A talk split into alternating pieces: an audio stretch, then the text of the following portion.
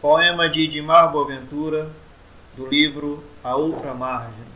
Especulações em torno da fabricação do homem. Se um homem perde a voz, como escutar o seu grito?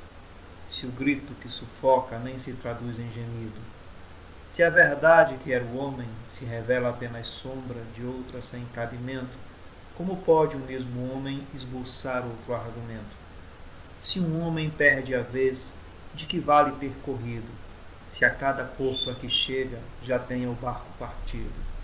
Se a esperança de um homem se traduz em mero sonho, sem nenhuma serventia, como pode o mesmo homem esperar por outro dia?